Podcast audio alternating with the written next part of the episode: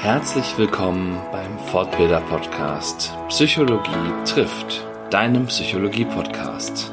Der Podcast für Menschenkenner und alle die, die es werden wollen. Und jetzt viel Spaß mit der neuen Folge. Herzlich willkommen zu Psychologie trifft Folge 31. Heute Psychologie trifft das Thema Weiblichkeit äh, haben wir nach einer langen Diskussion eben noch im Vorgespräch entschieden, dass wir das heute so nennen. Ähm, denn es ist ein, ja, ein großes Thema und ich freue mich ganz besonders, dass ich am anderen Ende der Zoom-Leitung heute meine Gästin Alina Osita Kaga begrüßen darf. Hallo Alina, schön, dass du da bist. Hallo Stefan, ich freue mich sehr, mit dem Thema heute da zu sein. Ich darf euch Alina erstmal vorstellen. Alina ist Therapeutin und Life Coach, hat äh, psychisch-funktionelle Ergotherapie studiert, wenn ich das richtig äh, gefasst habe jetzt.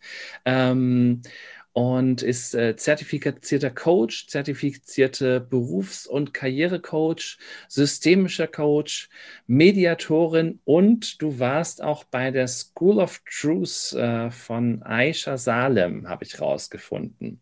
Mhm. Allein dazu habe ich schon ganz viele Fragen. Zusätzlich muss ich auch noch sagen, bist du die Gründerin vom For Forschungsraum Weiblichkeit und äh, auch äh, gegründet hast du Just for Women Berlin und Yinwar. Awards. Auch dazu ähm, wir noch was erzählen.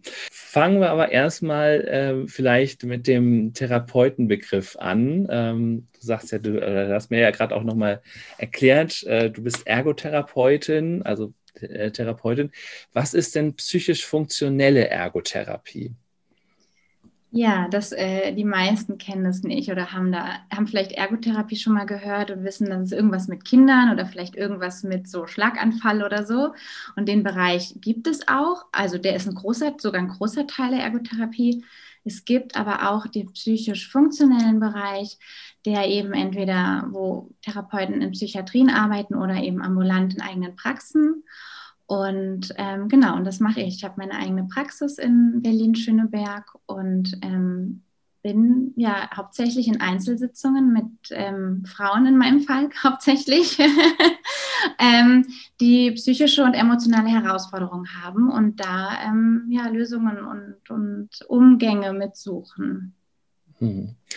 Ja, super spannend. Also, weil Ergotherapie, ich, ich kenne es von mir selber noch tatsächlich. Ähm, ich habe mal äh, so, so, einen Zehenspitzengang gehabt und äh, bin immer auf Zehenspitzen rumgelaufen und äh, da war ich dann auch bei, bei einer Ergotherapeutin. Aber das war dann, glaube ich, nicht psychisch funktionell, sondern das war so das, was man allgemein was, naja, was, was die, die, Pädiatrie, die mit Kindern eben arbeitet, vermute ich, wenn du als, das hast du als mhm. Kind gemacht, oder? Ja, genau. Ja, ja genau, ja, genau. Und das ist dann nicht die, die psychisch funktionelle, richtig. Ja. Also da, da das, äh, da ich auf verschiedenen Seiten, auf denen ich war, das äh, so gefunden habe, ähm, dass, also, dass du schreibst, du bist zertifizierter Coach, Berufs- und Karrierecoach, systemischer Coach. Waren das dann auch drei verschiedene Ausbildungen, die du da tatsächlich gemacht hast? Ja, tatsächlich, ja. Warum macht man drei Ausbildungen, wo am Ende überall Coach dran steht? ja, in meinem Fall hat sich das äh, also so ergeben und das war einfach, äh, dass ich gemerkt habe, ja, ich, also die, das Studium war ein total super Einstieg. Die Ergotherapie ist sehr ganzheitlich und gerade der pädagogische und psychische Teil hat mich halt am meisten interessiert. Und ähm, ich finde, in gewissen Punkten ähm, ist die Ergotherapie psychisch funktionell ein bisschen wie so sehr alltagsnahe Psychotherapie. So, ich weiß jetzt offiziell, weiß ich nicht, ob ich das so nennen darf, aber so beschreibe ich das ganz gerne.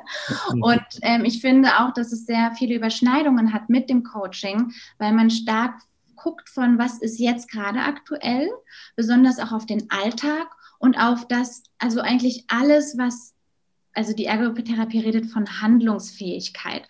Und mhm. Handlungsfähigkeit klingt sehr abstrakt, aber das ist im Prinzip einfach alles, was wir irgendwie aktiv machen. Also unsere Arbeit, unsere Freunde treffen, unsere Familie umsorgen und, und, und. Das heißt, all diese Bereiche betrifft quasi auch die, also betrifft ja Menschen und damit arbeitet die Ergotherapie und sie guckt sehr, was eben aktuell los ist und was sich verändern soll. Also es geht auch um Zielsetzungen um eine Ausrichtung dahin.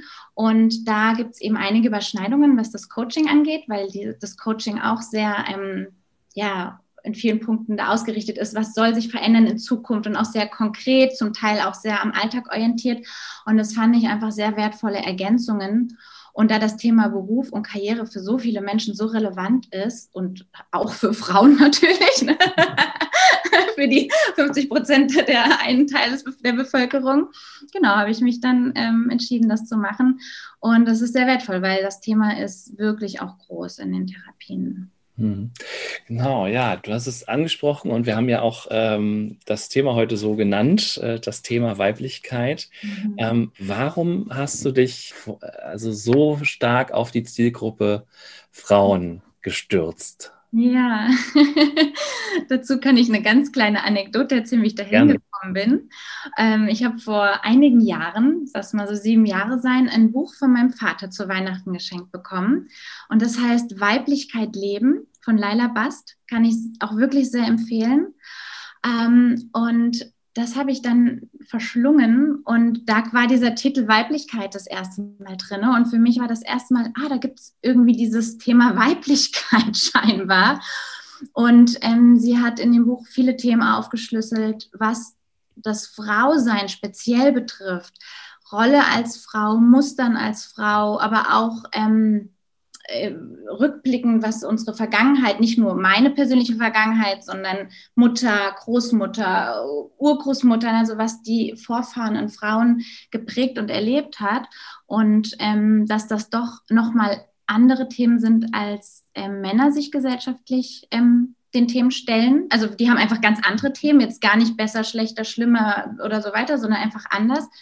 Genau, und damit hat mein Weg angefangen, dass ich dann für mich erstmal ganz stark geforscht habe, was heißt denn Frau sein? Was heißt denn weiblich sein? Was, was beinhaltet das, was nicht? Ähm, was ist, und meine, meine tiefste Frage ist immer, was ist wahr? Und ich, ich bin sehr darauf, also für mich ist es eine große Frage herauszufinden, was ist wahr im Sinne von, wie ist es gemeint ursprünglich im Menschsein? Und ähm, ja, und die Frage treibt mich seitdem an. Und da ich jetzt eben auch seit ähm, fünf, sechs Jahren ganz spezifisch mit Frauen arbeite, habe ich natürlich auch durch die Arbeit so viele Themen erfahren und auch nochmal vertiefen können und auch schon sehen können, ah ja, okay, bestimmte Sachen betreffen uns scheinbar. Du sagst so, Männer und Frauen haben so ganz unterschiedliche Themen, nicht besser oder schlechter, sondern anders. Was sind denn so typische Themen, mit denen Frauen dann zu dir in die Therapie auch kommen? Und inwiefern würdest du sagen, dass das sich von den Männerthemen in Anführungszeichen unterscheidet? Ja, ich habe gerade so an dieses Unterscheiden, weil ich gar nicht so ich denke ich denk gar nicht so stark an dieses Unterscheiden, sondern ich gucke tatsächlich hauptsächlich, was ist bei Frauen und damit kann ich mich, da kann ich, habe ich mich sehr viel mit beschäftigt und ich muss auch sagen, ich ähm, habe auch ähm, äh, auf der Männerseite geforscht, aber natürlich nicht so tief, deswegen bin ich da nicht die Expertin. Ähm, und was das größte Frauenthema aus meiner Sicht ist, ist der Gedanke, ähm, wie soll ich sagen, von ich, ich bin nicht gut genug. Ich würde jetzt mal behaupten, der ist in Männern genauso verankert. Irgendwie, wenn wir jetzt mal den Menschen auseinandernehmen und auf die Tiefe gucken, sitzt dieser, ich nenne Anführungszeichen immer Virus, nenne ich ihn ganz gerne, ähm, weil das ja irgendwie gerade in aller Munde ist. ähm, genau, sitzt das wahrscheinlich in allen. Ähm, was ich bei Frauen ganz speziell wirklich beobachte, ist, dass ein in so vielen wie wir erzogen sind und die Glaubenssätze, die wir haben, da wirklich ein, ein, ein, ein Selbstverständnis ist davon, dass ich weniger wert bin. Mhm. Wenn wir jetzt auf kognitiver Ebene da drauf gucken würden und eine Frau fragen, hier in unserer Gesellschaft, hey, fühlst du dich weniger wert als ein Mann, dann würde sie sagen, nein, mit Sicherheit. Ne? So. Und das ist ja auch auf einer Ebene absolut richtig. Und dann, wenn man eben so psychologisch halt tiefer guckt, dann kann man halt sehen, da sind Sachen, die halt viel unbewusst ablaufen, die noch total drinne sind. Und das sehen wir in, ja, wahrscheinlich so Statistiken wie Frauen kriegen immer noch weniger Gehälter als Männer. Ähm, das große Beziehungsthema, was natürlich viel in meinen Themen ist, ja, wenn ich da die Geschichten höre, wo ich immer wieder sehe, viele Frauen sind einfach sehr damit identifiziert, dass sie irgendwo in sich etwas tragen, was sagt, ich bin nicht, ich bin nicht wertvoll genug. Mhm. Und das drückt sich natürlich aus in, wie gehe ich mit meinem Körper um, wie fühle ich mich mit meinem Körper, wie selbstbewusst fordere ich mein Gehalt ein oder nicht, ähm, wie klar setze ich Grenzen meinem Partner, meiner Partnerin gegenüber in jeglichen Beziehungen. Und ähm, ja, ich würde sagen, das ist quasi so ein bisschen wirklich der Kernkern, wo ich wirklich sagen muss, oh, das ist wirklich wichtig, dass wir da uns auf eine tiefer Ebene, tiefere Ebene zu uns kommen als Frauen und sehen, hey, ich bin wertvoll, um dann auch, und wenn wir jetzt mal auf Männer-Frauen-Ebene gucken, weil tatsächlich verhalten wir uns Frauen in der Regel nochmal anders Männern gegenüber als anderen Frauen gegenüber.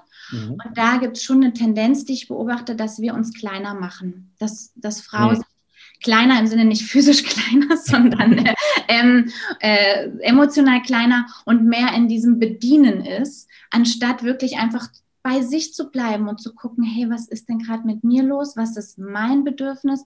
Was brauche ich gerade? Und wie kann ich, und das finde ich voll wichtig, es geht gar nicht um dieses, Kampf, ne? Mann gegen Frau, weil ich finde, das mhm. ist einer der größten Fehler, die wir weiter treiben könnten, wenn wir irgendwie bei diesem Geschlechterkampf, ich finde das Wort ja. ganz schlimm, sind, sondern dass wir jeder für sich in seiner Geschlechteridentifikation die Verantwortung zu sich nimmt und guckt, hey, was geht denn in mir ab und welche Muster fahre ich, um dann Vielleicht ist mein Problem meinem Partner gegenüber, klare Grenzen zu setzen oder klar auszudrücken, was ich brauche.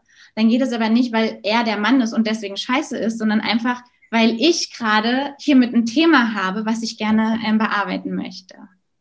Ja, also das heißt, ne, es, es fängt immer so bei sich selbst an. Ne? Das ist ja auch so, also ich mache gerade äh, eine Coaching-Ausbildung und ne, da ist es ja auch immer das zentrale äh, oder die zentrale Erkenntnis, die anderen können wir nicht ändern, ne? aber so mein mhm. Bild von der, von der Welt äh, kann ich irgendwie versuchen zu ändern. Dieses Gefühl, ich bin nicht gut genug. Du hast gesagt, das, das, haben, das haben viele Männer wahrscheinlich auch, aber du hast schon gesagt, dass das so bei den Frauen so ein, ein zentrales äh, Gefühl auf einer tieferen, manchmal auch unbewussten Ebene ist. Und du hast die Glaubenssätze so als eine Ursache angesprochen. Wo kommt das noch her? Ich könnte mir vorstellen, äh, wir haben ja als äh, Gesellschaft lange quasi daran gearbeitet, dass es so ist. Ähm, wenn man es mal negativ äh, framed, sozusagen. Ja, also ähm, ne, wir haben. Du meinst, dass es so ist, wie es ist jetzt? Also genau, dass, dass es so ist, wie es ist, genau. Ähm, also, ne, dass, dass wir als quasi männerdominierte Gesellschaft ja, auch mit, dem, mit den Rollenbildern, die in den 50ern oder teilweise ja noch bis nach heute hereinreichen, sozusagen da, dafür, also dass, dass, dass das eine Ursache mit dafür ist. Was, was glaubst du, könnten noch weitere Ursachen sein für, für diese tiefe Verwurzelung? Also ja, ich glaube prinzipiell, dass ich kann, ich frage mich auch manchmal, wann hat das wohl angefangen? Mhm. Darauf habe ich natürlich keine Antwort. Man kann jetzt zurückgehen bis zur erstmal bis zur Hexenverbrennung vielleicht, ne? Also wo natürlich das bis heute, ah ja, vor ein paar tausend Jahren wurde ich noch verbrannt, wenn ich meine Meinung gesagt habe. Natürlich steckt das noch in den Zellen irgendwo. Ähm, und ähm, dann, ja, Leute reden von Patriarchat, ne? also eben, wo Frau natürlich auch eine bestimmte Art und Weise hat, zu funktionieren hat. Aber das sind ja alles die Dinge, die du wahrscheinlich meintest, was, ja, was, ne, was schon ist. Ähm, und ja, aber ich, ich glaube tatsächlich, das sind einfach eben die Gründe und natürlich dann auch ganz direkt in der eigenen Familie, weil das wird ja alles weitergegeben. Ne? Also das wird ja auch immer mehr den, an den Genen geforscht da kenne ich mich nicht gut genug aus, was jetzt quasi genetisch wirklich weitergegeben wird oder was die Erziehung selber ist. Aber natürlich, wenn ich meine Mutter und meinen Vater zu Hause erlebe oder vielleicht auch mit meinen Großeltern enger verbunden sind, dann sauge ich das als Kind ja alles mit auf. Und natürlich spielt auch die Wirtschaft eine große Rolle, das denke ich schon. Aber die wiederum entsteht ja auch aus den Bildern, die verkauft ja auch das, was sich gut verkaufen lässt. Und natürlich helfen Bilder von ähm, perfekt aussehenden Körpern, Frauenkörpern und so weiter, helfen natürlich ganz und gar nicht damit okay zu sein, dass ich halt aussehe, wie ich aussehe und sie aussieht, wie sie aussieht, sondern ähm, ja, du hast vorhin, ich glaube, das war noch vor unserem, also uns wir vorher kurz gesprochen haben, dieses Thema der eigene, man selbst ist mal der größte Kritiker.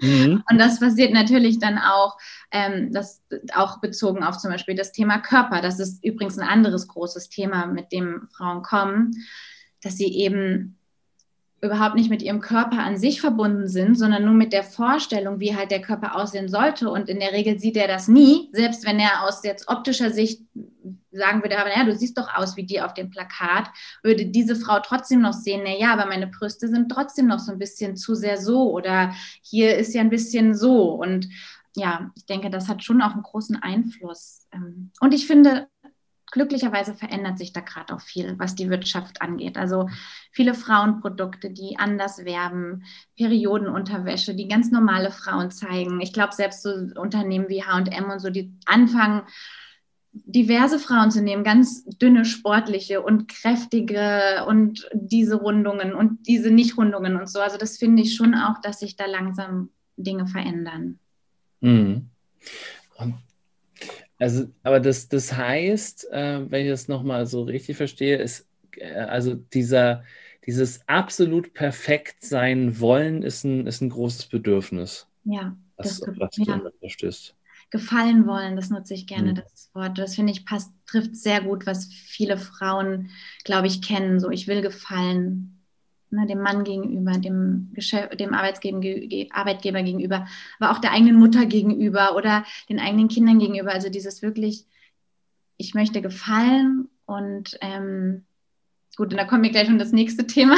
Ja, ich, möchte für, ich möchte, ich muss für andere da sein, ja. Es darf mhm. nicht um mich gehen, sondern um andere. Und ich rede jetzt sehr plakativ, das muss den Zuhörern auch bewusst sein. Natürlich wenn jetzt eine Frau das zuhört, sind wahrscheinlich viele Themen, erkennt sie sich wahrscheinlich wieder. Und bei vielen ist es vielleicht auch so, naja, so plakativ ist es bei mir nicht.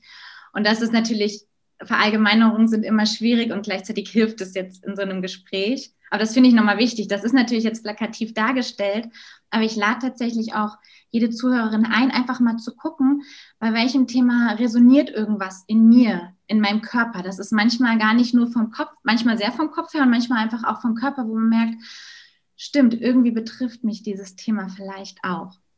Genau, das, das finde ich gerade nochmal wichtig zu sagen. Ja, wir können hier nicht den Anspruch erheben, jede einzelne äh, Zuhörerin hier genau an der Stelle abzuholen, wo sie steht, ne? sondern wir versuchen hier irgendwie eine, äh, eine Überblicksbetrachtung äh, herzustellen und ähm, ja, ich weiß nicht, ob man von Prototyp sprechen kann. Prototyp wohl eher nicht, sondern mehr so, so ein, ja, so, so, so typische, wenn es das überhaupt gibt, typische Themen. ne? Und ja, das scheint ja. sie ja zu geben. Also, ja, zumindest so, erlebe, äh, kommen sie in meine Praxis so, ja. genau. genau. Dieses Gefallen wollen finde ich auch nochmal ein spannendes Thema. Ne? Also, das ist auch eins, mit dem ich mich immer wieder beschäftige, ähm, ne, weil ich habe auch mal festgestellt, so ein, bei so einem Antreibertest, äh, so sei gefällig, ist bei mir auch sehr ausgeprägt als Antreiber. Und, ähm, Vielleicht sogar auch ein sehr deutsches Thema, aber das könnte auch, ah, auch, Ja, auch interessant, ja. Also auf jeden Fall, ich, ich würde, also die, in dem Seminar, wo ich den Test damals gemacht habe, war es relativ deutlich, dass es auf jeden Fall ein äh, Coach, Trainer, Therapeuten-Thema ist. Mhm. also, dass äh, die Leute gerne anderen gefallen. Genau. Ich kenne, ich kenne Menschen, ich kenne Menschen, die, äh, wo ich das Gefühl habe, denen geht es auch nur gut, wenn sie anderen was Gutes getan haben. Ähm, und äh, also da frage ich mich dann mittlerweile auch manchmal, also gibt es da überhaupt bei denen sowas wie ein eigenes Bedürfnis? Also ich, äh, von außen ist es schwer zu erkennen und äh, deshalb manchmal auch äh, hat man schnell die Hypothese so, ist vielleicht gar nicht existent. Ähm, wie schwierig ist es da vielleicht auch so in deiner Arbeit, an dieses eigene innere Bedürfnis überhaupt ranzukommen?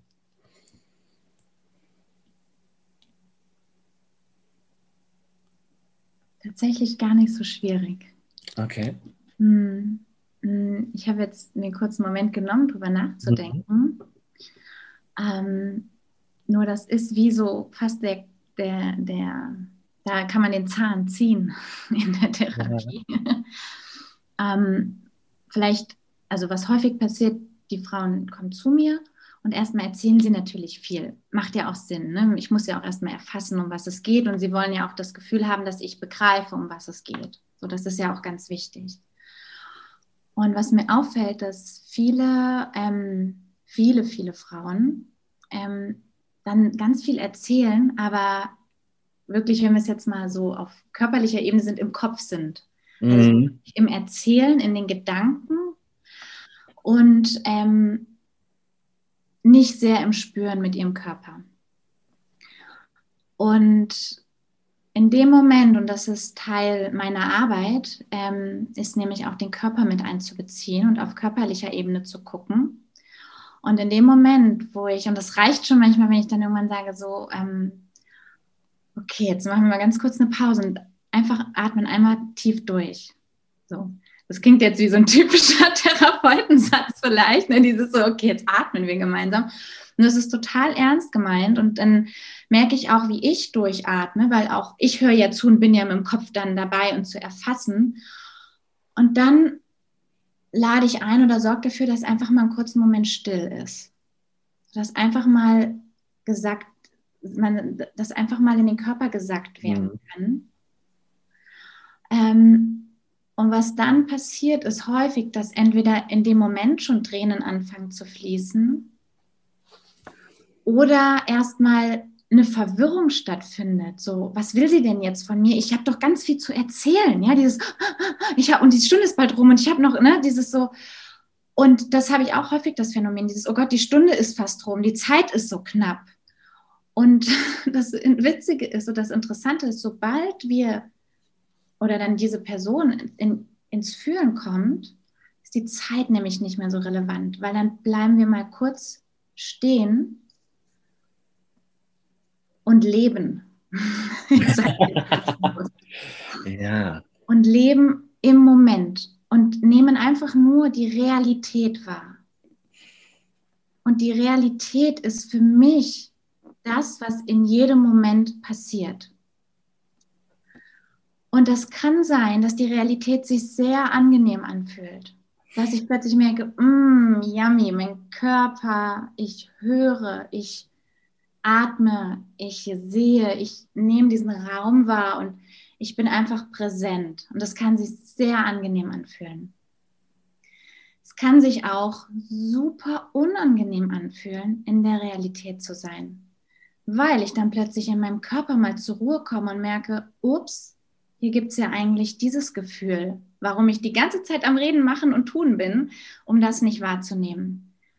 Das heißt, das kann sich, und das meine ich ernst aus eigener Erfahrung und der Arbeit mit den Frauen, das ist wirklich nichts für, nichts für Anfänger, sage ich jetzt mal. Ne? Das ist, mhm. es braucht Mut, innezuhalten und auf den eigenen Körper zu fühlen, weil da kann eben neben den sehr angenehmen Gefühlen, und es ist beides real, und es kommt darauf an, was gerade jetzt deine Realität ist.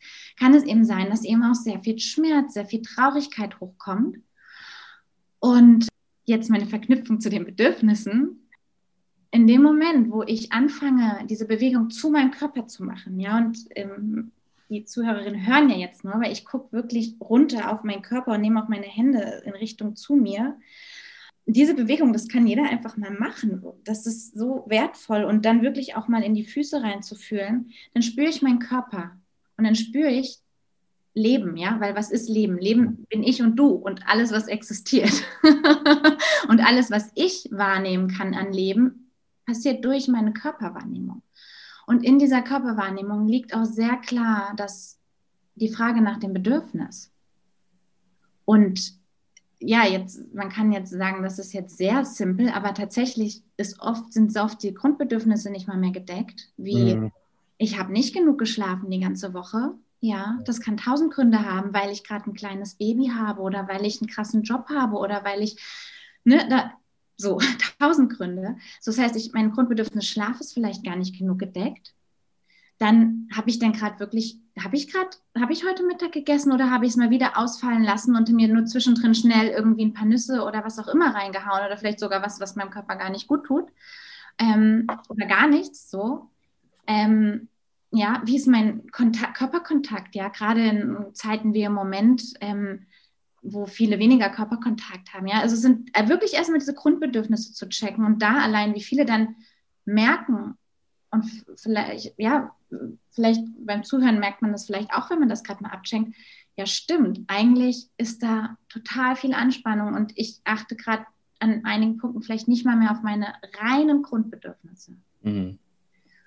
So, und dann der nächste Schritt ist ja dann, neben den Grundbedürfnissen ja dann, sage ich mal so, Erfüllung ähm, von, von Glück, von Freude, Visionen und so, nenne ich es jetzt mal ganz vereinfacht. Mhm. Ähm, das kann beruflich sein, das kann familiär sein, das kann in Freundschaften, in Partnerschaften sein, in Sexualität, was auch immer. Und tatsächlich würde ich aber wirklich behaupten, das Wichtigste ist eigentlich auf diese äh, Körperbedürfnisse zu achten, weil wenn ich, wenn ich mit meinem Körper verbunden bin, dann kann ich auch nur gut auf ihn achten. Und wenn ich gut auf ihn achte, dann kann es mir auf eine Ebene auch nur gut gehen. Das heißt nicht, dass nicht unangenehme Gefühle auftreten können. Das heißt aber, ich kann lernen, mit unangenehmen Gefühlen umzugehen. Das ist übrigens das, was bei mir gelernt wird dann, wie ich damit umgehen kann, wenn die im Körper auftauchen. Ähm, so, ich kann dann gar nicht mehr gegen mich handeln. Das kann ich nur, wenn ich disconnected bin. Mhm. Ja. Das, also das heißt, mal, ich, ich versuche es nochmal zusammenzufassen. Ich habe so rausgehört, implizit, dass durch diesen Satz, ähm, ich bin vielleicht nicht gut genug, damit aber auch einhergeht der Satz, ich muss funktionieren, weil ich muss ja für die anderen da sein, ich muss den anderen dienen. Mhm. Und durch dieses Ich muss funktionieren, bin ich so eingetaktet, dass ich gar nicht mehr die Zeit für mich, meinen Körper, für diese Wahrnehmung überhaupt habe. Und du bist dann sozusagen der erste Ort und die erste Zeit, wo die Leute mal wieder kurz ein Stoppschild vorgehalten bekommen, sozusagen. Ja, ich formuliere es mal ein bisschen drastischer. Und und überhaupt mal wieder an, dazu angehalten werden, im wahrsten Sinne des Wortes, überhaupt mal wieder in sich reinzuspüren. Ja, du hast total schöne Worte gerade genutzt. Ja, angehalten, ja, wundervoll, reinspüren. Und auch der Begriff funktionieren, den du angesprochen hast, der trifft es total. Ja, total schön den Bogen, den du gerade nochmal ähm, erklärt hast. Hm. Also, ne, das sind ja auch Themen, äh, ne, also ich, ich würde behaupten, ne, dass die Mann auch kennt, so, ne, aber ähm, ne, wenn wir uns mal darauf, aber also genau, und du hast ja den ähm, angesprochen, ne, dann die, die Frage ist halt, wie geht man damit um? Mhm. Und ähm, also solange wir jetzt sprechen, das war auch schon so eine der, der ersten inneren Hypothesen von mir, dass der Umgang mit, mit diesen Gefühlen. Sowohl eben äh, mit dem Gefühl, ich bin nicht gut genug, als auch eben mit diesem, ich muss funktionieren. Und dann auch äh, mit dem Thema Wut, was ja auch eins deiner Spezialthemen ist, mhm. ähm, dass der unterschiedlich äh, ist. Das, das hätte ich jetzt mal so als, als mögliche Hypothese. Wie, äh, wie ist da dein, dein Blick auf den Umgang mit diesen Gefühlen? Ähm, im Bereich Weiblichkeit? Das ist eine schöne Frage. Ja, und ähm, vielleicht, ich, ich gucke gerade, ist die komplex oder nicht? Ich kann ja einfach mal anfangen zu erzählen und dann ähm, gucken wir mal. Du fragst nach. Mhm. ähm, der Umgang. Vielleicht, ähm, was bei vielen Frauen der Fall ist. Also erstmal generell muss man sagen, das finde ich auch gerade mal ganz wichtig, vielleicht einzubringen, wir Frauen sind ja zyklische Wesen. Mhm. Das heißt, wir haben einen monatlichen Zyklus, den wir jeden Monat durchlaufen. Und ähm, das macht einen wirklich, wirklich großen Unterschied. Ich habe gerade gestern mit meinem Bruder gesprochen, der, ähm, der wirklich ganz, äh, ganz viel wirklich um die Ohren hatte und an einem Punkt kam, wo er total erschöpft war und meinte so, Alina, ich konnte gestern nicht mehr organisieren. Das hatte ich noch nie. Ich wusste, ich habe das, also wie, wie kann das sein? Da meinte ich, ich habe das erste Mal verstanden, was du sagst, wenn du in bestimmten Phasen deines Zyklus bist, wo du sagst, ich kann gerade nicht organisieren. Ja, ich kann es gerade einfach nicht so klar kriegen. Ja, und das fand ich ganz schön, dass so ein Mann auch mal gesagt hat, ich glaube, so fühlt sich das vielleicht für dich und euch jeden Monat immer wieder an. Und das finde ich erstmal ganz wichtig zu sehen. Wir laufen Woche für Woche durch einen anderen Zyklus, der hormonell bedingt ist. Ja, und ich will es nur ganz kurz, soll ich das ganz kurz zusammenfassen? Gerne, ja. ja? Ähm, also so, man, man redet so erstmal, der erste Tag ist ja, wo wir anfangen zu bluten. Das heißt, das sind je nach Frau drei bis sechs Tage ungefähr. Und das ist die, der Winter, sage ich mal, ähm, wo, es da, wo, wo es sehr viel um Rückzug geht und wo Frau auch körperlich, energetisch nicht so viel Kraft hat. Ja, wir haben da eine, da tropft eine ganze Menge Blut raus und unser Körper braucht dafür Energie. Und das ist auch auf, das ist wirklich eine Phase zum Reflektieren, zum Rückzug und wirklich keine Phase, um Sport zu machen, um zu funktionieren oder sonst was oder tausend Menschen zu treffen. So, dann ist die nächste Woche, ich, das ist auch wichtig, jeder Zyklus ist nicht exakt 28 Tage, aber ich rede jetzt mal von vier Wochen. So, das heißt, die zweite Woche ist dann eine wunderschöne Woche im Sinne von, da ist das die Zeit der Jungfrau, sagt man. Viel Energie, ähm, alles erblüht. Das ist wirklich eine Zeit, da können wir machen, da können wir schaffen. Da sollten wir uns Meetings reinsetzen, da können wir Vollsport machen, da können wir Entscheidungen treffen und so weiter und so fort. So, dann kommt die Phase des Eisprungs. Da ähm, werden wir schon wieder weicher, sozialer, ja, da sind wir mehr im Außen, mehr im Miteinander, mehr im Kümmern, auch äh, sexuell viel offener, so, da, da ist Lust, das ist lustvoller, da sind wir sinnlicher, so, das ist die Phase auch noch sehr gut zum Arbeiten, zum Kreieren und so weiter, für manche aber auch schon sehr sensibel. So, und dann kommt diese dritte Woche, die klassische, ähm, nee, Quatsch, das ist ja schon die vierte, Entschuldigung, das ist ja wieder das Ende des Zyklus, wo die prämenstruelle Phase, wo es ja auch selbst diese Diagnose für manche Frauen gibt, wo wir das ist der ähm, Herbst, da geht es um, um, um Klarheit, Gereiztheit. Das ist super, um auch Entscheidungen zu treffen, sagen, hey, es reicht, stopp mal, so, ja, weil da sind wir in dieser Energie. Und ähm, genau, ganz kurz, das ist jetzt nur zu kurz mhm. zusammengefasst. Ähm, so, ich kann jeder Frau empfehlen, sich mit diesem Thema zu beschäftigen, weil viele Frauen geht so ein Licht auf, wenn sie verstehen, dass sie zyklisch bedingt sind und nicht sie einfach nicht funktionieren oder nicht gut genug sind, sondern dass sie einfach gerade in diesem Status von Zyklus sind. Und es macht wirklich Sinn, sein Leben danach auszurichten, so gut es geht. So. Und ich hoffe, dass unsere Welt mehr und mehr dahin kommt, dass wir Frauen die Möglichkeit haben, weiß ich nicht, in der Woche, wo wir bluten, dürfen wir Homeoffice machen oder auch mal einen Tag frei nehmen, ja, oder so und so weiter. Also, dass das irgendwann normal wird, ähm, weil am Ende glaube ich nicht, dass wirtschaftlich was verloren geht, ganz im Gegenteil. Ja. Ich glaube, wenn wir unsere Qualitäten wirklich nutzen an den richtigen Punkten und die Qualitäten jeweils nutzen, die gerade in dem Zyklus dran sind, das wird voll die geile Welt. Da bin ich überzeugt. so. So, das ist das Erste zum Umgang. Ja, das Zweite ist, Frauen tendenziell haben ähm, einen relativ guten Zugang oft zu ihren Emotionen. Das wiederum heißt aber nicht, dass sie deswegen gut darin sind, ihre Emotionen zu halten. Mhm. so. Und ähm, ja, früher gab es oft dieses, der Begriff der, die hysterische, gerade auch im Zusammenhang mit Wut, wenn wir jetzt darüber sprechen. Ähm, so, das heißt, es sind viele negative Verknüpfungen, was auch daran liegt, dass Frauen wirklich oft überfordert sind mit ihren Gefühlen und sich, und das ist jetzt wichtig, das ist ein großer Unterschied, sich verlieren und sich identifizieren, nee, sie machen, sie identifizieren sich mit ihrer Emotion, mit Traurigkeit, mit Angst, mit Liebeskummer und so weiter. Und sind das dann, anstatt zu sehen, ah, wieder mal ein Gefühl, interessant, das läuft jetzt durch meinen Körper. so, ja.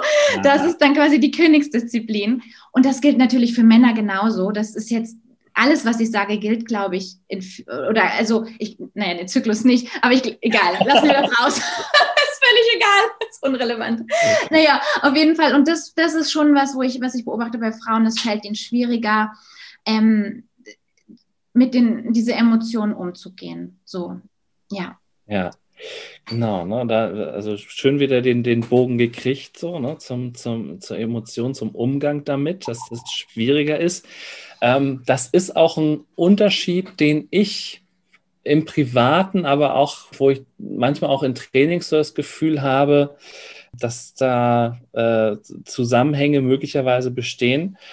Und was mir auch von Teilnehmern immer wieder gespiegelt wird, dass es einfach ähm, ganz häufig, wenn eben so Kommunikation aus dem Ruder läuft, sage ich mal, und oder irgendetwas gesagt wird, was vielleicht gar nicht so böse gemeint ist, aber was dann ganz schnell persönlich genommen wird. Und du hast ja gesagt, ähm, ne, der Kontakt zu den eigenen Emotionen ist sehr gut. Ne? Während, also Benja haben ja den, den Ruf und ähm, ich glaube auch, dass, äh, also es ist jetzt auch keine empirische Untersuchung, aber ich glaube auch in vielerlei Hinsicht ist es so, dass die dann erstmal das sehr rational betrachten und diese Trennung, glaube ich, schon auch vollziehen können. So, ne? Dass, ja, okay, da, da läuft jetzt irgendwie ein Gefühl durch meinen Körper ja, ist so, aber ich kümmere mich jetzt gerade nicht weiter drum. Sachlich ist es doch so und so. Ne? Mhm, das mhm, kann dann mhm. wiederum zu anderen Problemen führen, glaube ich auch. Ja, ja, also dass, dass dann plötzlich irgendwann mal ausgerastet wird und keiner weiß warum, ja, inklusive er selber nicht.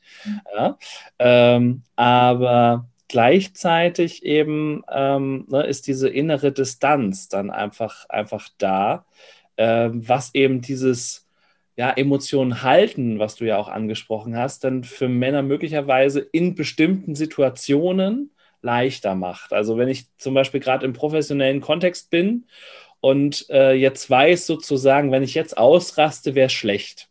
so, mhm. mhm. dann, ähm, dass, dass dann ähm, quasi da so eine, so eine Trennung möglich ist und man sich dann eventuell nachher unglaublich aufregt.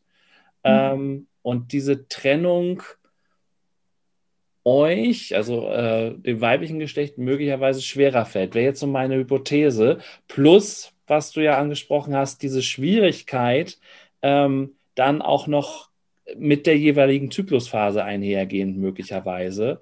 Ähm, und da, da sind wir ja auch vor, komplett in einer ungerechten Welt. Das haben ja Sportlerinnen auch schon mal thematisiert. Das war ja ein großes Thema im Tennis eine Zeit lang. Mhm.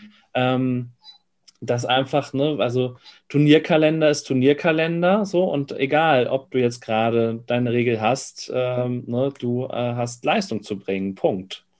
Und das, ja. Äh, ja. Ja. Das wären jetzt mal so meine wirren Gedanken ja. dazu. Nee, das ist doch wundervoll. Und ich ähm, habe einen Gedanke auch noch dazu. Du hast auch gesagt, dass du dir vorstellen kannst oder die Hypothese, dass Männer das dann in so einer gewissen Situation besser trennen, abtrennen können. Irgendwie so in die Richtung hast du es mhm. formuliert.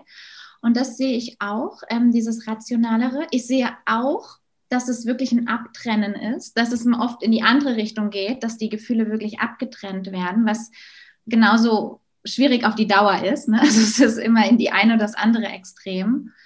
Ähm, und ähm, ich auch sehe, und da ist vielleicht schon so ein bisschen, wenn wir jetzt so ein bisschen über Gesellschaft auch reden, ich will das immer gar nicht zu viel um Gesellschaft, dies mhm. und das und jenes, weil am Ende finde ich es wichtig, dass wir jeweils alle aus unseren Opferrollen rauskommen, weil nur das ist wahres Empowerment für mich. Weil es bringt mir auf die lange Sicht auch nichts, wenn ich immer wieder sage, oh, ich als Frau bin aber benachteiligt.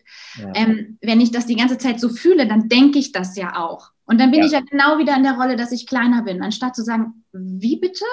Ich bin nicht benachteiligt. Hallo, ich bin ein menschliches Wesen eine wundervolle Frau, die einfach unabhängig von Mann und Frau und Beruf und so weiter, sondern einfach, ich darf sein. Ja. Und trotzdem ist es natürlich in der Welt, in der wir leben, noch, da gibt es viele Herausforderungen und da ist nicht so viel Platz für ähm, einen Austausch auf emotionaler Ebene. Und das ist meine Beobachtung, dass wir Frauen, wir Frauen, okay, das ist auch schon wieder, ne, das ist jetzt sehr verallgemeinert, aber das, das, was ich bei vielen Frauen beobachte im Kontakt, da ist eine wunderschöne Qualität von, ich kann mich verbinden mit Menschen. Ich kann auf emotionaler Ebene Menschen berühren. Ähm, wir können Gemeinschaften kreieren, also diese Aspekte. Und die wirklich, ich finde die, ich finde die wunderschön. Und das ist eigentlich auch genau das, die Bewegung von nicht weg von nur vom Kopf hin zum auch zum Körper, hin zum Zwischenmenschlichen, hin zum, hey, ah, okay, dir geht seit Monaten hier nicht gut auf der Arbeit. Ah, wow, ich sehe dich, ja, so. Ja. Und das am Ende wirtschaftlich ja auch wieder was bringt, wenn diese Person, der es nicht gut geht, ähm, gesehen wird und ihre Qualitäten an der richtigen Stelle einbringt, als wenn das sie im Burnout landet und dann ne so, ne?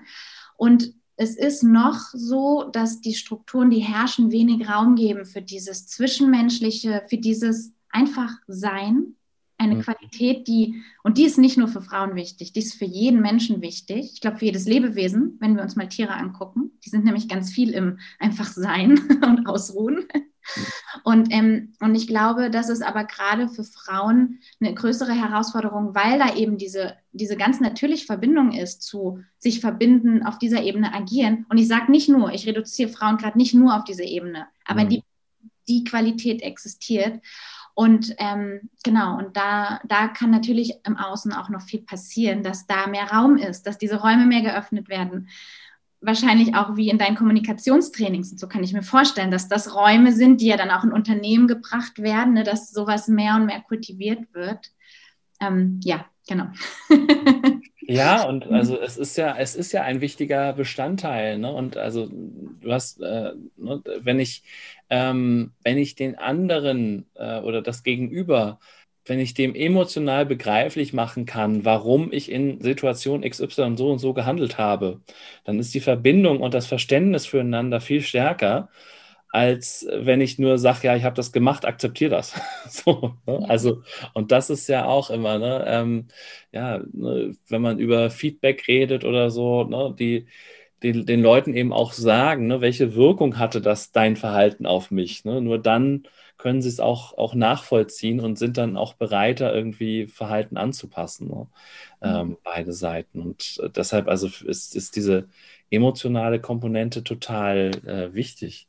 Ähm, wenn wir nochmal auf das Thema Wut gehen, was ist denn sozusagen dann der, ich nenne es mal, hilfreiche Umgang aus deiner Sicht äh, mit Wut? Mit Wut, okay. Ähm, das könnte tatsächlich doch fast ein Podcast für sich sein. ähm, wir haben noch ein bisschen Zeit. Ja. Aber also wenn ich, ja, wenn ich ja. mir eine konkrete Situation vorstelle, so, ähm, also ich, äh, ich, ne, hat, ich hatte jetzt heute die Situation, ähm, ich habe mich mit einer neuen Produktivitäts- und, und äh, Notiz-App äh, beschäftigt und ähm, war dabei sehr unproduktiv, weil äh, bestimmte Dinge nicht so funktioniert haben, wie ich es wollte. So, das hat mich irgendwann wütend gemacht. Ich habe wild auf der Tastatur rumgehauen. So, das war mein Umgang damit. Ja, sehr professionell. ja, ähm, ne, aber also, und es ist ja nur ein kleines Beispiel, ne, aber ähm, also ne, was, was, äh, was machen wir? Wir, wir schreien rum, wir äh, lassen ähm, wir, wir, lassen andere an unserer Wut möglicherweise teilhaben. Ähm, oder es gibt ja auch den Typus Mensch ähm, reinfressen ähm, ne, und ähm, also im wahrsten Sinne des Wortes auch äh, mit in, inklusive vermehrter Nahrungsaufnahme mhm. äh, isolieren, zurückziehen. So, also das, das wären jetzt so die zwei spontanen Reaktionsdimensionen, äh, die mir da so einfallen würden. Ähm, mhm. Was ist aus deiner Sicht so jetzt wieder plakativ, aber das ja. Typische mhm. ähm, und ähm, ja. was, ist, was ist problematisch und was wäre hilfreich? Ja, ja, erstmal, das ist total schön zusammengefasst. Also wir sprechen auch immer von quasi so zwei Hauptwuttypen, eben die, der eine oder die eine, die es halt ähm, in sich reinfrisst und Schwierigkeiten hat, das auszudrücken. Und was, wenn wir jetzt äh, bei dem Thema Frau bleiben, ne, dieses liebe Mädchen, nett sein, gefallen wollen und so weiter. Und auf der anderen Seite eben die Person oder die Frau, wenn, ne, ich bleibe jetzt mal bei Frau, ähm, die äh, halt ähm, ihre Wut nicht unter Kontrolle hat, in Anführungszeichen, ne, wo es ausbricht, wo sie und danach oft mit Scham verbunden im Nachhinein, ach, warum habe ich so reagiert und sich auch bewusst werden, ah, das war vielleicht jetzt nicht so der coole Schritt. Ne, so, das, also das würde ich auch erstmal grundsätzlich so sagen. Und ähm, ich erstmal finde ich es halt überhaupt wichtig, dass wir überhaupt einen Umgang mit Wut haben. Also ich finde, dass du auf die Tastatur schlägst und äh, wütend bist, ist schon mal tatsächlich gar nicht so schlecht, so gar nicht so, also was heißt, ich finde das gar nicht verkehrt, weil Wut ist eins der Tabuthemen in unserer Gesellschaft, so, ne, Sex, Wut, Geld, irgendwie so, da haben wir so ein paar, ne, und, äh, und äh, Wut ist eins davon. Und ähm, dass man überhaupt sich erlaubt, wütend zu sein, sich überhaupt, weil es ist sehr schambesetzt, das Thema Wut. Gerade und viele Frauen haben eben dieses Thema, ich unterdrücke es, ich darf nicht wütend sein, ich darf nicht äh, laut werden. Sich davon dem Scham zu lösen, zuerst mal zu sagen, und das bringen wir auch den Frauen in unseren Workshops bei, erstmal zu sagen, nein, also ja, du darfst wütend sein. Punkt. so, ja. Also das heißt, wenn du dich da aufregst, über, weil das nicht funktioniert, erstmal ja, sei wütend. Es ist gut, dass das Gefühl überhaupt da ist und dass du es dir bewusst machst. Bewusst machen ist der erste Schritt. Und wenn du merkst, ah, ich bin eigentlich wütend und ich versuche gerade alles zu unterdrücken, sich klar zu machen, ah, ich bin eigentlich wütend und ich unterdrücke es mal wieder. Auch schon ein super Schritt, das zu merken.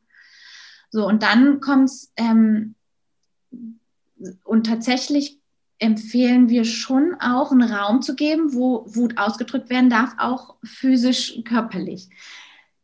Wir empfehlen es nicht unbedingt mit einer anderen Person zu machen, auf die wir gerade wütend sind, weil das geht meistens schief so. Und das hat in der Regel auch nicht den Mehrwert.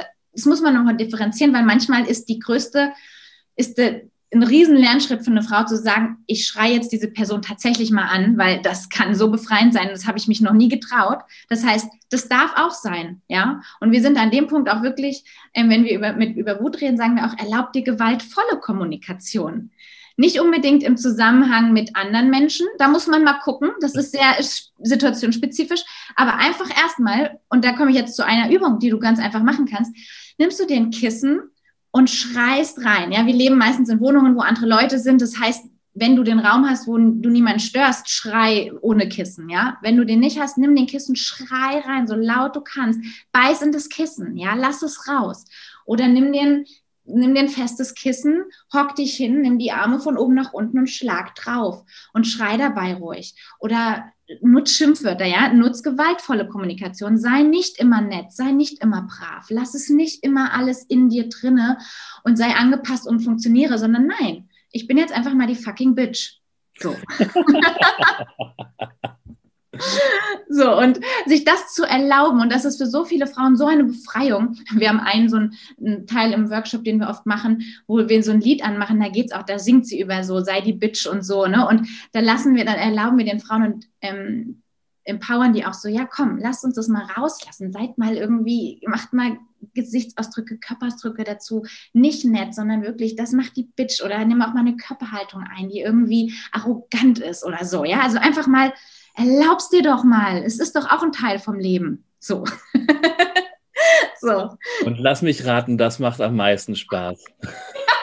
es, wir haben sehr viel Spaß mit den Frauen Man kann es nicht anders sagen.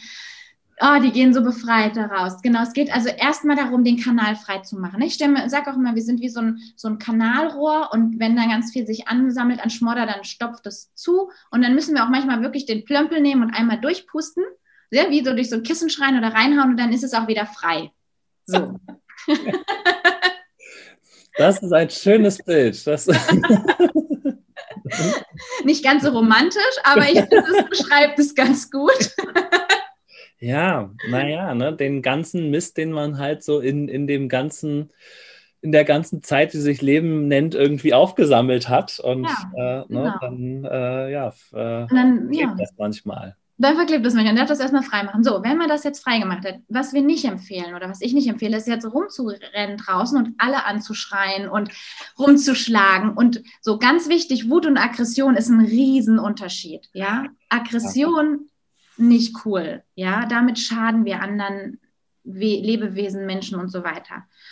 Ähm, Wut ist erstmal ein reines Grundgefühl. Wir haben fünf Grundgefühle oder weiß ich nicht, Psychologen definieren das ja immer mal wie so, mal so, ne? aber Wut, Freude, Trauer, Angst und so weiter, diese Grundgefühle und Wut ist eins davon. So, und wenn du damals vor einem Säbelzahntiger standest, hat es dir nicht geholfen, auch als nettes Mädchen, wenn du da standest und gelächelt hast, sagst so, ich tue dir nichts, ich bin voll nett.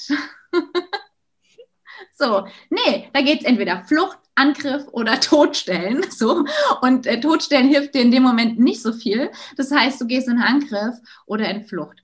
So. Ähm, und, und in dem Fall eben eine Wut, also gut, klar, da ist Aggressionspotenzial drin. Und in dem Fall mit dem Säbelzahntiger ist Aggression jetzt auch nicht verkehrt, ne, weil da geht es ums Überleben. Ähm, genau, aber das, Thema, das Gefühl Wut ist natürlich. Und jedes einzelne natürliche Gefühl, was wir von uns abtrennen, wird auf die lange Sicht Probleme bereiten. Entweder emotional, psychisch oder körperlich. Punkt. Mhm. so. Ja, genau. Aber genau, und dann, was es ja vielleicht alltäglich nochmal wichtig ist, weil wir auch nicht jedes Mal dann direkt ins Nebenzimmer gehen können, um ins Kissen zu schreien. Und das ist jetzt andere Punkt, wie man damit umgehen kann. Ähm, erstens, geh aus der Situation raus, wenn sie zu feurig ist, weil oft sind wir, da handeln wir sonst unter Kurzschlussreaktionen und dann ist es wertvoller, einfach zu sagen, so, hey, ich bin gerade voll geladen, ähm, ich würde gerne, lass uns irgendwie später oder morgen reden. So, ja. ich finde es wichtig, einen Zeitpunkt zu geben, wo man sich verabredet, wieder zu reden, weil sonst ist es auch wieder irgendwie Kacke für die Kommunikation. Gut, aber sind wir jetzt im Kommunikationsthema. Mhm. Ähm, genau, und dann geht es aber darum, erstmal für sich klarzukommen, durchzuatmen im besten Fall. Oder wenn man das nicht so kommunizieren kann, zu sagen, hey, ich gehe mal kurz aufs Klo, ja, kurz aufs Klo gehen, einmal durchatmen und einfach nur spüren, krass, es kribbelt im ganzen Körper, ich bin mega geladen, ich bin wütend. Und zu gucken, kann ich damit gerade einfach mal atmen, tatsächlich, körperlich atmen. Und die Königsdisziplin ist am Ende, wenn wir schaffen, egal mit welchem Gefühl, auch gerade mit Wut, ähm, diesen Kanal, den, den ich beschrieben habe, wenn er frei ist, den zu halten und die Gefühle durchlaufen zu lassen. Nicht abzutrennen, nicht wegzuschieben, sondern einfach zu sagen, ich bin wütend und es ist nur ein Gefühl. Ich sterbe nicht an diesem Gefühl. Mhm. Als erwachsene Person sterbe ich nicht mehr an diesem Gefühl. Das ist nicht möglich. Mhm. Und sich dessen bewusst zu machen und dann zu versuchen, das auszuhalten tatsächlich. Mhm. Und das sind die, was ich vorhin angesprochen habe, mit wenn wir in der, das ist, dann widmen wir uns der Realität und die ist dann jetzt gerade mal unangenehm. Na, und wenn ich so weit bin, dass ich so reflektiert sein kann, dann habe ich ja auch die Chance, es möglicherweise in der Situation anzusprechen. Ne? Also ähm, ne, wenn ich dann eben gerade im, im Meeting bin und ähm, jemand hat eine blöde Bemerkung gemacht oder äh, was auch immer, ne, dass ich es dann eben auch verbalisieren kann und sagen, hey, ähm, also das fand ich gerade nicht in Ordnung und ehrlich gesagt macht mich das auch gerade richtig wütend. Ähm, so, und äh, jetzt, ne, was, was meinst du dazu? Ne? Und mhm. dass man sich dann eben darüber äh, austauschen kann, ja. ähm, im Idealfall. Ne? Also das ist dann möglicherweise auf jeden Fall erstmal Aufmerksamkeitsaufrütteln beim Gegenüber, so, ne? Und es ist dann auch nachvollziehbarer, als wenn plötzlich jemand weint rausrennt. So, ne? Und mhm. ähm, dann wieder ähm, Klischees und, und Vorurteile bedient werden. So, ne? Und sagt, ne? und dann die, die Herren der Schöpfung da wieder sitzen und sagen, ja, was hat die denn jetzt? So, ne? Was war denn da wieder los? Ja. Ja, ja, das ist auch schön, dass du es einbringst, weil tatsächlich nutzen viele Frauen ähm, ähm, Trauer und Tränen, um die Wut nicht zu fühlen. Mhm. Und witzigerweise nutzen wiederum Männer ganz viel die Wut, um die Traurigkeit und die Tränen nicht zu fühlen. Das ist ganz spannend. Das ist ein großer Unterschied. Ähm, und ja, wenn du dich gerade als Frau angesprochen fühlst, als die, diese, dass dir das bekannt vorkommt, dass du das eher schwierig findest, Wut auszudrücken, dann kann ich das nur empfehlen, sowas wie du gerade wunderschön als Beispiel gegeben hast, als Kommunikation, das wirklich auch anzusprechen, sich zu trauen. Das ist Teil dessen, was ich meine, wo wir aufhören, uns klein zu machen und zu sagen, ich bin nicht wertvoll genug, sondern den Mut. Wir nennen unsere Workshops, Workshops auch Mut zur Wut, weil es braucht wirklich Mut, gerade wenn einem das grundsätzlich schwer fällt. Dann auch zu, zu den Menschen, die da sitzen, zu sagen, hey, das hat mich gerade echt getroffen oder das macht mich gerade wirklich wütend. Ne? Also das, das ist total wertvoll, wenn man da den Mut entwickelt und die Kommunikationsskills, das so anzusprechen. Mhm. Und du gehst da ja auch mit gutem Beispiel voran. Also nicht nur, dass ich dich äh, auf den Netzwerktreffen, äh, wo wir uns kennengelernt haben, sehr authentisch erlebt habe, sondern ich habe dann auch noch bei meinen Recherchen dieses äh, wunderbare Zitat von dir gefunden, was du an dir liebst, nämlich äh, ich zitiere, meine Dedikation zu meiner inneren Wahrheit, von der ich nicht abweiche, auch wenn es noch so verlockend sein kann. Und das finde ich, also da habe ich höchsten Respekt vor, muss ich ehrlich sagen, weil ne, ich habe ja gesagt, ich bin so der Typ sei gefällig ähm, und das, da kommt es bestimmt bei mir das ein oder andere Mal vor, dass ich bestimmte Dinge auch verleugne oder verschiebe, sozusagen. Und ähm, gleichzeitig stelle ich mir die Frage oder und stelle sie dir jetzt, ist das nicht manchmal furchtbar anstrengend? Ich ähm, finde es so schön, dass du diese Frage, dass du das rausgesucht hast von all dem, was du über mich gelesen hast. Ähm, das ja riesen Respekt auch dir gegenüber, weil ich finde das total toll, dass genau das das Thema ist, was du über mich rausgesucht hast. Ähm, ja, es ist furchtbar anstrengend. ja, es kann sehr, sehr anstrengend sein. Ähm, das ist genau das, was ich ähm, versucht habe zu beschreiben. Das ist die Momente, wo ich präsent bin mit der Realität. Mhm. Und meine Lebenseinstellung ist so viel wie möglich und optimalerweise immer mit der Realität im Hier und Jetzt. Ne? Wir sagen immer im Hier und Jetzt. Das ist schon so ein ausgelutschter Spruch. Aber wenn wir das mal uns wirklich, wirklich leben und bewusst machen, dann gibt es wirklich nur das Hier und Jetzt. Und da gibt es nur die Realität, die sich gerade zeigt. Und das ist für mich die Wahrheit. Die Wahrheit ist für mich das, was sich jetzt gerade zeigt. Und das heißt eben, dem sich immer zu widmen, egal ob sich das jetzt eben angenehm anfühlt oder unangenehm. Mhm. Und deswegen, klar, wenn sich das unangenehm anfühlt, dann ist das furchtbar anstrengend. Und dann gibt es, natürlich gibt es, mache ich das auch, dass ich mich ablenke, dass ich dann nicht hingucken will, dass ich all dieses ganze Theater nur ich habe für mich festgestellt, je länger ich das Theater spiele, umso beschissener geht es mir auf lange Sicht. Und je kürzer ich diesen Weg, je, je, je kürzer ich diesen Weg halte und je direkter ich bleibe, umso angenehmer ist. Und wenn wir mal ganz ehrlich zu uns sind, das, was wir, wir streben alle nach Glück und bla bla bla. Ja, was ist denn Glück? Das passiert doch nicht in der Zukunft. Das passiert auch nicht, wenn wir dies und das und jenes erreicht haben. Das passiert jetzt, hier, jetzt, in, hier in unserer Konversation, die so lebendig ist. Ja, da passiert für mich Leben und ich glaube, unsere tiefste Sehnsucht ist die Verbindung zu uns selbst. Und damit ist der Bogen wundervoll geschlossen zu dem Anfangsthema, zu dem Körperthema, weil ich selbst, gut, man kann jetzt auf spiritueller Ebene vielleicht noch andere Ebenen reingucken, aber jetzt erstmal auf dieser Ebene bin ich selbst, ist dieser Körper.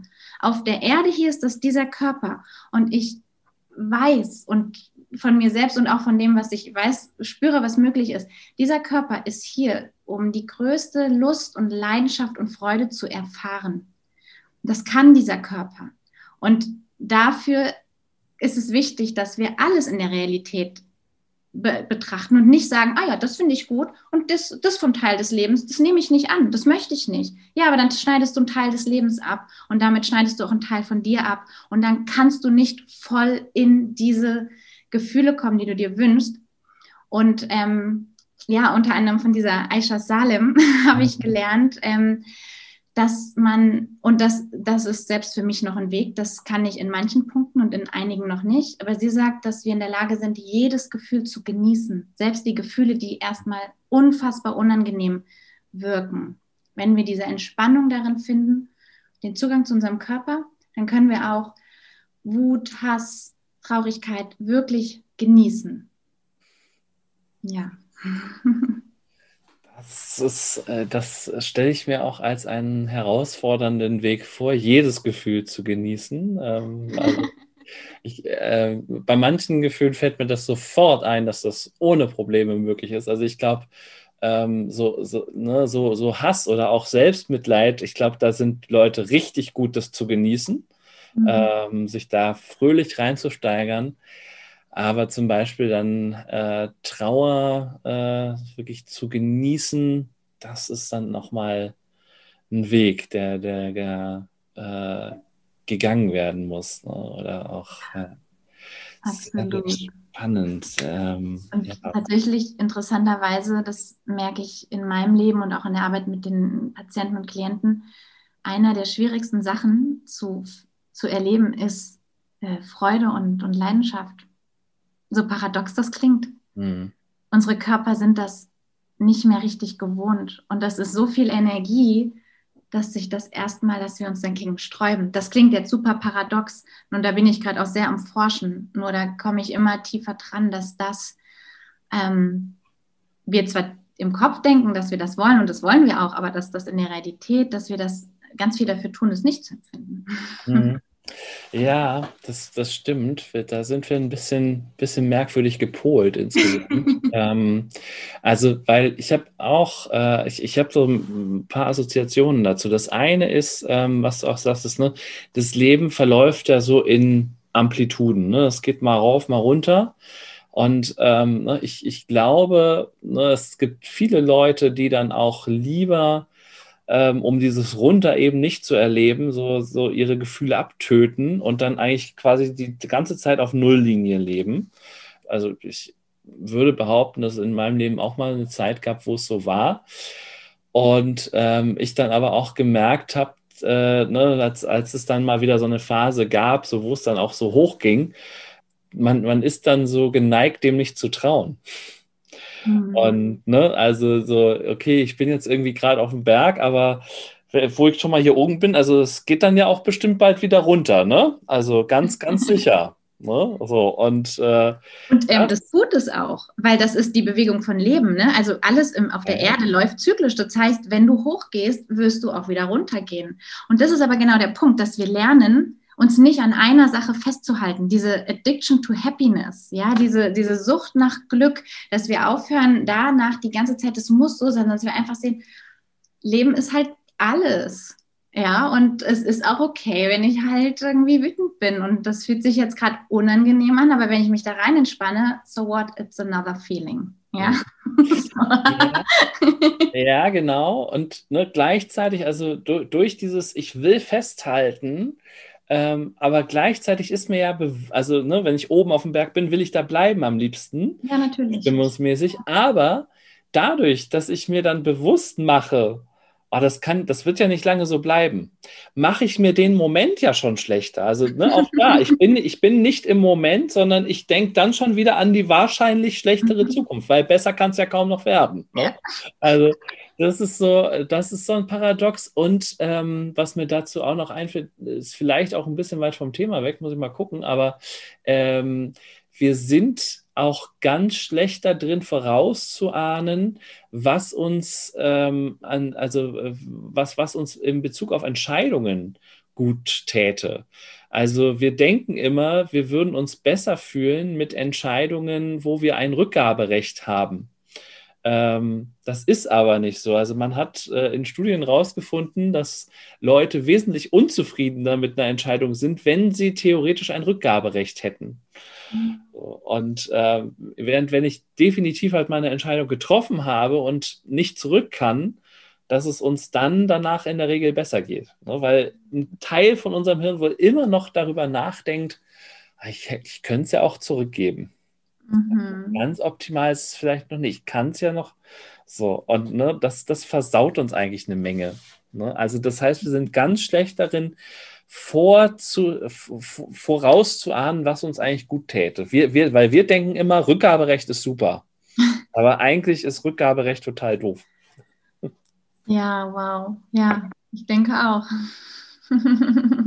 Na, was ich auch noch ganz inter interessant fand, da sind wir vorhin ähm, ist mir das so an eine, an, genau, als wir so über die Emotionen gesprochen haben und ähm, wie, wie, das so verknüpft ist oder dass wir Männer das scheinbar so abspalten können. Ähm, ich habe in der Vorbereitung ähm, eine Studie gefunden, die auch schon teilweise humoristisch äh, aufgearbeitet worden ist mal. Und zwar 2013 hat die University of Pennsylvania äh, Frauenhirn und Männerhirn verglichen. Und äh, ich bin immer äh, skeptisch bei sowas, weil, ne, da, also es, es, gab ja mal dieses Buch irgendwie, warum Frauen schlecht einparken und Männer nicht zuhören können, wo auch vieles eher populärwissenschaftliches, äh, nicht so haltbares irgendwie ähm, publiziert wurde. Aber wie gesagt, das hier ist äh, wirklich mal äh, eine Studie, wo sie gesagt haben, na, das ist ganz interessant. Und zwar haben die gesagt, es scheint so zu sein, dass die Vernetzungen im Gehirn äh, sehr unterschiedlich sind. Bei Männern ist es eher so, dass wir eine gute Vernetzung haben auf jeweils einer Seite des Hirns, also ähm, rechts und links jeweils voneinander getrennt. Und wir dadurch ähm, zum Beispiel äh, motorische Bewegungen eben gut mit Vorstellungen oder ähnlichem verknüpfen können. Ähm, und gleichzeitig aber eben auch ja, die, die sagen es so, wir haben, wir haben so eine Art Kästchen für alles Mögliche. Also, ne, wenn wir zu einem Thema reden, dann äh, reden wir über alles, was zu diesem Thema irgendwie äh, da ist. Und das ist dann in, de, in dem Kästchen drin. Und wir haben auch ein sogenanntes Nichtskästchen. Aha. Und äh, das, also, ne, das heißt irgendwie, wir können halt auch mal irgendwie uns mit nichts beschäftigen. Mhm. Und ähm, bei Frauen ist die Vernetzung aber wesentlich ähm, intensiver. Also auch äh, über den sogenannten Balken im Hirn sind viel mehr Verbindungen. Das heißt, viel mehr Verbindungen zwischen rechter und linker Gehirnhälfte. Ähm, das heißt, umgangssprachlich, wenn man es ein bisschen überzeichnet, könnte man sagen, ähm, Frauen verbinden alles mit allem, mhm. sozusagen. Und ähm, das fand ich einen ganz ähm, spannenden Befund, weil der irgendwie auch sehr viel, also äh, in, in meinen Augen erklärt das auch zum Teil eben dieses, das, was wir vorhin hatten, dass wir eben auch besser trennen können zwischen bestimmten Dingen. Ähm, ne? Und bei euch das einfach mit aktiviert ist, sozusagen, in der Vernetzung. Mhm. Ja, das fand ich irgendwie nochmal ganz, ganz spannend. Finde ich, auch, find ich auch super spannend, das nochmal aus der wissenschaftlichen äh, Gehirnforschungssicht äh, zu, zu betrachten. Und ähm, ja, ich glaube, da gibt es wahrscheinlich, also da bin ich nicht so tief drin, aber ich glaube, da gibt es vieles, was physisch auch ähm, wissenschaftlich erklärbar ist, warum es tatsächlich einfach Unterschiede gibt ähm, im, in der Wahrnehmung und im Verhalten von Männern und Frauen. Ja. Was würdest du denn sagen? Was ähm, können wir oder was, was kann aus deiner Sicht jeder Einzelne tun für ähm, faireren Umgang, wenn man das so sagen kann, oder für mehr Gleichberechtigung? Was, mhm. was, was könnte, ja, was, was ist eigentlich so der Job von jedem Einzelnen? Das ist eine schöne Frage ähm, Verantwortung. Das kommt mir sofort. Verantwortung im ersten, im Kleinen für sich selbst, also worüber wir jetzt gesprochen haben, Verantwortung für die eigenen Gefühle zu übernehmen. Was wiederum im zweiten Schritt heißt, raus aus jeglicher Opferhaltung zu gehen, in der inneren Einstellung. Und tatsächlich, egal ob Mann oder Frau, ich glaube, dass wenn, wenn mehr, wenn jeder Mensch Verantwortung für seine Gefühle und seine Wahrnehmung der Welt übernimmt und nicht mehr sich als Opfer sieht, wow, ich glaube, da würde sich total viel äh, verändern. Und ähm, ich, was ich Frauen mitgeben kann, ist wirklich fang an, dich selbst zu lieben. Fang an, dich komplett in dich selbst zu verlieben. Und klar, das kann manchmal ein weiter Weg sein oder erstmal so aussehen. Und auch das klingt schon wieder so ein bisschen äh, cheesy, ne? so ein bisschen so, ja, Selbstliebe und so, weil das ist wieder sowas wie mit im Moment leben. Das, es geht darum, dass wir das ernst nehmen oder halt, also ne, in, in Liebe wirklich in unser Herz nehmen. Und ja, und wenn, wenn wir Frauen anfangen, uns, uns selbst zu verlieben und wirklich dann, und ich habe das wirklich mit so einer Aufrichtung auch, uns uns aufrichten und einfach erkennen, wir sind wertvoll, wir sind gleichberechtigt, wir, weil wir es fühlen, weil wir es in uns fühlen. So, ich glaube, das ist ein so wichtiger Schritt. Und dann wirklich auch, ähm, auch an den Punkten, wo ich finde, ich finde dieses Vergleichen und besser und schlechter, darum geht es mir überhaupt nicht. Aber ich glaube, es gibt Punkte, da sind Männer besser drin, prinzipiell. Und es gibt Dinge, die oder Qualitäten. Und es gibt Qualitäten, die Frauen mehr mitbringen, wo sie ähm, besser in Anführungszeichen drin sind. Mhm. Ja? Und das in den Punkten, wo, wo wir als Frau diese Qualitäten haben, auch wirklich Männer da an die Hand zu nehmen und auch mit aufzuklären. Das ist, finde ich, eine ganz wichtige Sache. Ähm, immer mehr Männer in meinem, total, ganz kurze Anekdote, ein Freund von mir, der, ähm, wir wollten uns treffen für einen Casting-Shoot und ich habe ihm dann gesagt, du, ich, ich muss dieses Casting ausfallen lassen, ich habe so viel Arbeit und ich habe heute angefangen zu bluten. Ich spüre gerade, das ist wirklich nicht gut gerade für mich und mein System. Und dann hat er mir zurückgeantwortet, meinte, ey, Alina, ich finde es gerade voll cool, dass du das einfach so sagst. Und immer mehr Frauen in meinem Umfeld nutzen das als ganz selbstverständliche Erklärung, warum sie mir vielleicht einen Termin verschieben müssen oder ein Treffen privat absagen. Und er meinte, und ich finde das total cool, weil ich wusste das mhm. vorher nicht. Und es wird irgendwie immer normaler. Und ich glaube, das ist auch noch was, was Frauen machen können, immer selbstverständlich damit umzugehen. Ja, natürlich rede ich auf der Arbeit darüber, dass ich gerade blute und dass ich mir nicht, ne, also so, dass das einfach keinen, dass auch da aufgehört wird, Tabuthemen sein oder dass ich mit anderen Frauen mich darüber austausche. Hey, guck mal, es gibt äh, Periodencups und Periodenpanties und so, ja, also einfach so, hey, und mein Partner darf die auch sehen, ja? Oder das ist nicht schlimm, wenn die über der Heizung hängen und trocknen, weil die brauchen ein bisschen länger zum Trocknen, ja, weil die so mehrere Schichten haben und so, ja. ja. Also solche Sachen, ähm, das sind diese ganz alltäglichen Sachen, wo ich sage, ja, lasst uns selbstverständlicher damit sein, offen reden. Und was ich nicht empfehle, ist in diesem ähm, ich weiß es und bitte macht und ihr müsst es auch so machen. Das funktioniert nicht. Leute zu missionieren funktioniert nicht. Okay. Mir geht es darum, wirklich das zu verkörpern, Selbstverständlichkeit zu verkörpern. Genau. Und ähm, ja, was ich, was ich jetzt so spontan oder was ich in letzter Zeit öfter denke, was Männer aktiv tun können, was jetzt nur dieses Frauenthema angeht, ist mhm. einmal sich um ihre eigene Männlichkeit zu kümmern, wirklich auch selbst, nicht erst dann, wenn eine Frau sagt, hier, guck mal, da ist doch irgendwas komisch oder wir haben hier ein Problem in der Beziehung, sondern dass auch Männer anfangen hinzugucken und sagen, krass, ich habe auch einen verletzten Mann in mir, ich bin auch ganz schön geprägt.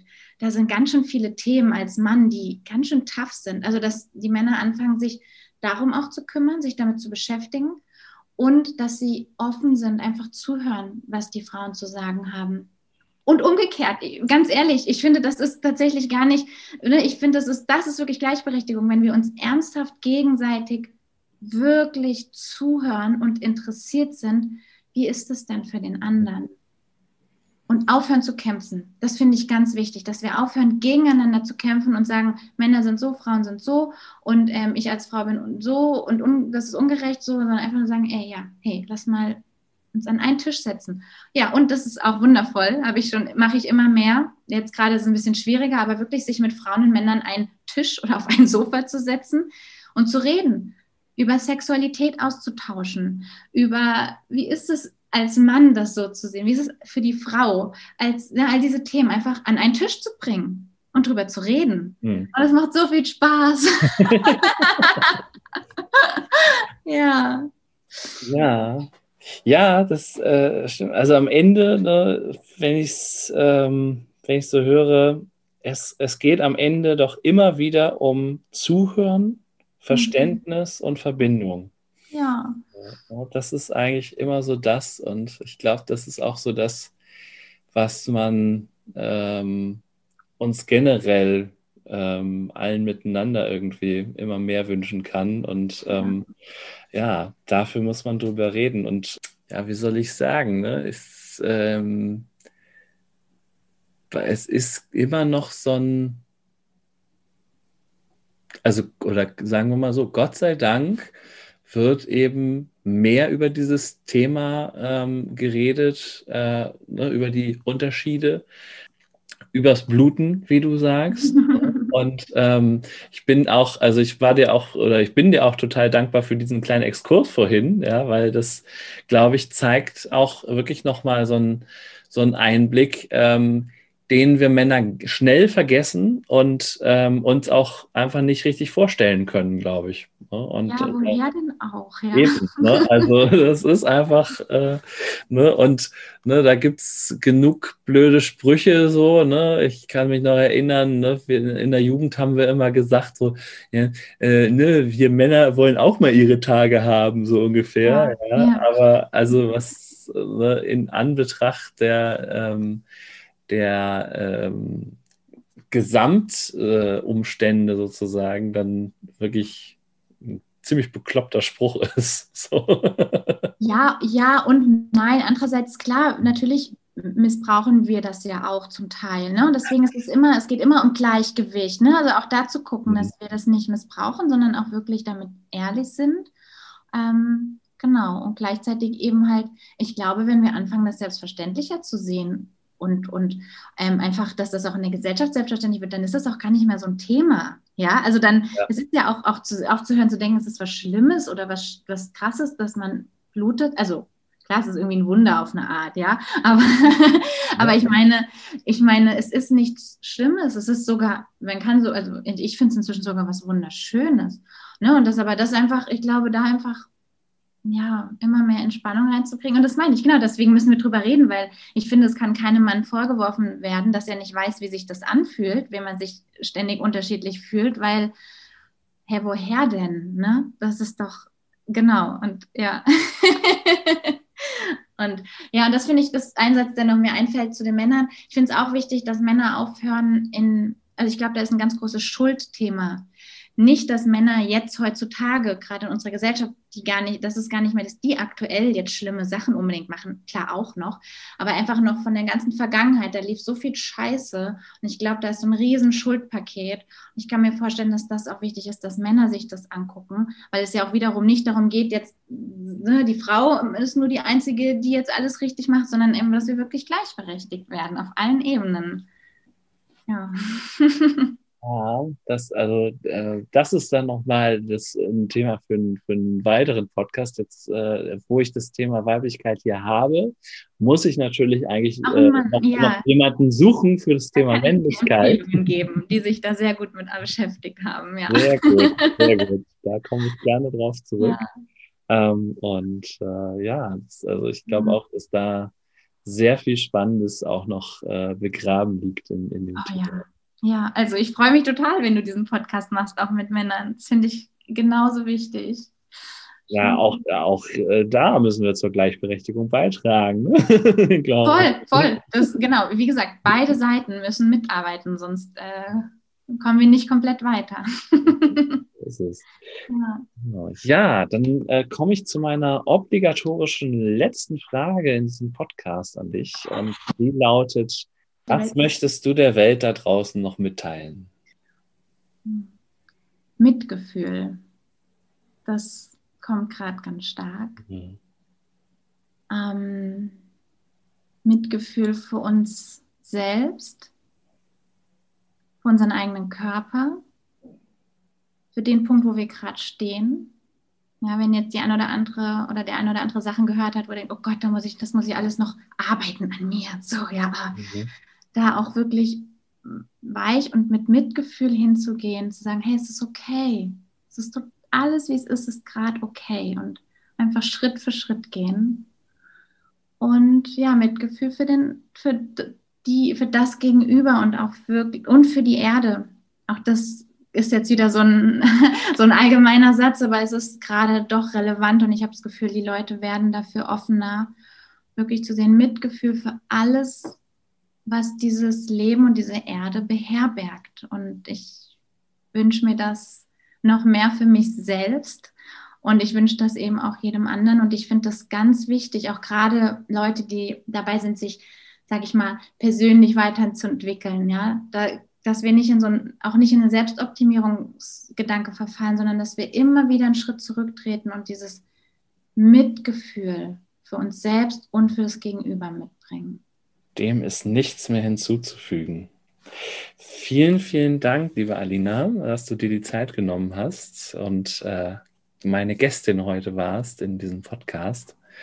Ich habe eine Menge mitnehmen können. Ich bin total froh, dass ich mich gleich nochmal hinsetzen kann und das in Ruhe nochmal anhören und schneiden kann, weil ich glaube, ich habe von dem Ganzen vielleicht die Hälfte bewusst verarbeiten können und die andere Hälfte dann hoffentlich nochmal gleich. Ähm, und äh, ja, waren, glaube ich, ganz, ganz viele Anregungen dabei. Vielen, vielen Dank dafür. Mhm. Und äh, all die Empfehlungen und also zum Beispiel die, die Buchempfehlung, die du gegeben hast ähm, und natürlich sämtliche Links zu deinen Projekten, Seiten und so weiter packen wir in die Show Notes, ganz klar, dass ihr da draußen, äh, wenn ihr auch jetzt auf Themen gestoßen seid, dann auch den Weg zu Alina findet. Und ähm, ja, ganz, ganz herzlichen Dank dir und euch da draußen ein Ahoi. Hm, Dankeschön. Das war der Fortbilder-Podcast Psychologie trifft. Dein Psychologie-Podcast. Von und mit Stefan Peters. Wenn dir der Podcast gefallen hat, freue ich mich über Likes, Shares und Bewertungen und natürlich freue ich mich auch über Kommentare. Bis zur nächsten Folge. Dein Stefan.